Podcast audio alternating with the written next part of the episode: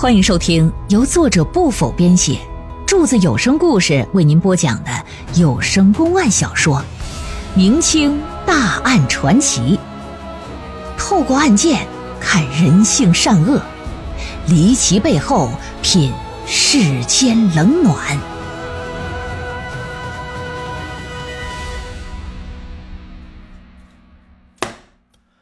这连家文的想法是啥呀？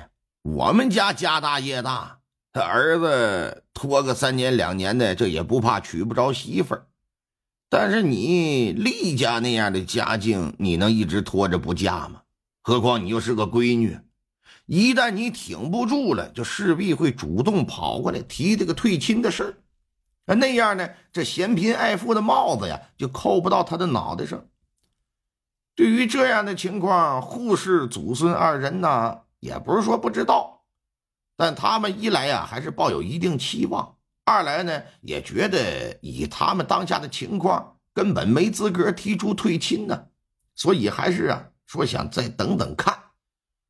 话说这一年一天的下午，护士到附近一邻居家里串门，只有孙女一个人跟家里边，正在房间里练毛笔字呢，就听是外头。当当当！有人敲门，就放下毛笔，就走出房间，说：“谁呀？”“啊啊，那啥，运轴啊，是我呀，我是霍二嫂。”“谁是霍二嫂啊？”“附近住的一街坊。”这人只要挣钱可以说是什么都干，保个媒、拉个纤了，给人接个生、顺个孩子了，谁家有个婚丧嫁娶，帮着张罗张罗事儿了，哎，就干这个的，以此为生。这运柔不知道这二嫂来是干啥，来到门前呢，就把这门分左右给开开，说：“二嫂啊，那个有什么事儿啊？”“哎呀，运柔啊，我问一下，你奶奶在没在家呀？”一边说一边抻着脖子就往院子里边瞧。“我奶奶出去了，怎么你找她有事啊？”“嗨，我呀是来找你的。来来来来，咱进院子说来吧。”说话间可就进来了。进来的同时，韵柔一看，哎，这身前还挂着一箱子。二嫂是啪啪一拍这箱子，说：“韵柔啊，这两天呢，金家珠宝店在搞这个首饰降价大促销，哎，托我呀到这些有大姑娘小媳妇的人家里边问一问，看看有没有相中的。哎，像这样的活动啊，咱一年也赶不上一回。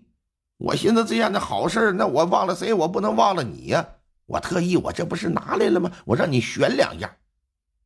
说着，可就把这箱子盖给打开了，再往里头看，五光十色呀，各式各样的金银首饰就出现在韵柔的面前了。十六七岁的小女孩，正是爱美的年纪，一看有这么多的好首饰，一瞬间就给吸引住了，认真的就搁那扒拉来选了去了。霍二嫂一看，就把这箱子呀给从脖子顶上取下来放在了地上，拿手捂着肚子说：“那啥，你家茅房在哪儿呢？我这有点急啊。”说茅房在房后呢。说那啥，韵柔啊，你慢慢挑吧。啊，我我我我这赶紧的不行了，我得去方便方便。捂着肚子奔着房后就去了。功夫不长啊，一脸轻松的回来了。韵柔啊，挑的怎么样啊？这闺女还真就看上几眼，可是，在询问价格的时候啊，发现这价格全都超出她的能力范围了。挑半天，你这一样不买还不好，就选了一个珠花。这珠花上头啊有一只金凤凰，啊，看起来挺招人稀罕，价格又不贵，就给买了。这箱子上呢还镶了一个镜子。把珠花呀往头上这么一插，对着镜子就搁那照。霍二嫂在一旁也是直挑大拇哥，说：“嘿，真好看！你这一插上这珠花，你就跟天上的仙女下凡似的。”云柔啊，这可不是说二嫂夸你呀，就你这个模样，这个戳个啊，我看就是皇家的公主、郡主也未必能比得上你。你瞧瞧，你戴上这珠花，这多亮眼呢！嗯。这要是再配上什么绫罗绸缎，带上金银珠宝，哎呀，我的妈呀！就咱这宝昌县，谁能比得了你？连家能娶到你这样的儿媳妇啊？我看呐，他们家人做梦都得乐醒了。殊不知，哑巴吃黄连，有苦难言。但韵柔也犯不着跟人说那些离了歪斜的，笑而不语啊。付了钱之后，就把这霍二嫂给送走了。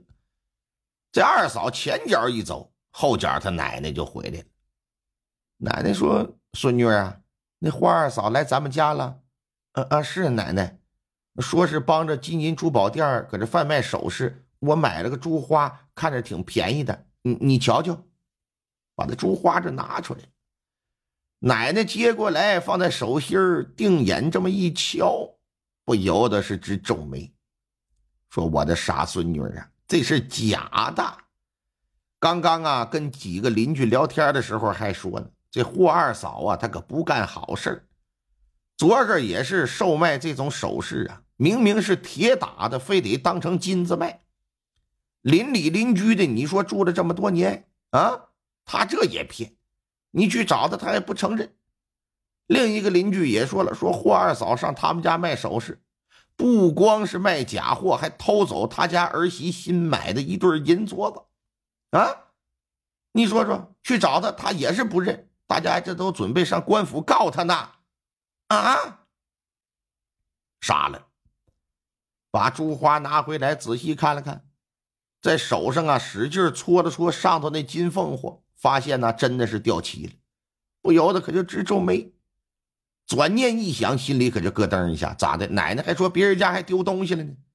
那刚才那二嫂说是上茅房，赶紧转身回房间看看自己丢没丢。这一看可不要紧，当初定亲时啊，连家给的一串珍珠项链不见了，翻箱倒柜找了好几遍也没找着啊。猜想肯定是那霍二嫂给拿走了啊！你要说你偷了别的东西，也就是算了。这定亲的信物啊，可是意义重大。到时连家要找上门来，无论是成亲也好，退亲也罢，你怎么的都得牵扯到这项链的身上。到时你要拿不出来，你怎么向人家交代？这祖孙二人就挺气愤。决定要找这霍二嫂啊，去讨个公道。可是到了他们家呢，人霍二嫂说啥也不让他俩进门。对于售卖假货和偷东西这两件事啊，全部都是给予否认呐。俗话说得好，捉贼捉赃，捉奸捉双。那年代也没有什么三幺五，没有什么打假协会的，是吧？你也没找到赃物，也没现场摁着人手脖子，人不承认。你这玩意你咋办吧？他也是倚仗这一点，不仅不承认，还破口大骂，说你们一老一少他妈穷疯了吧？啊，讹人讹到我们家头上来了，要不要个脸呢？此外还叫出附近的邻居们干啥呀？试图啊把这祖孙二人的脸给扒层皮。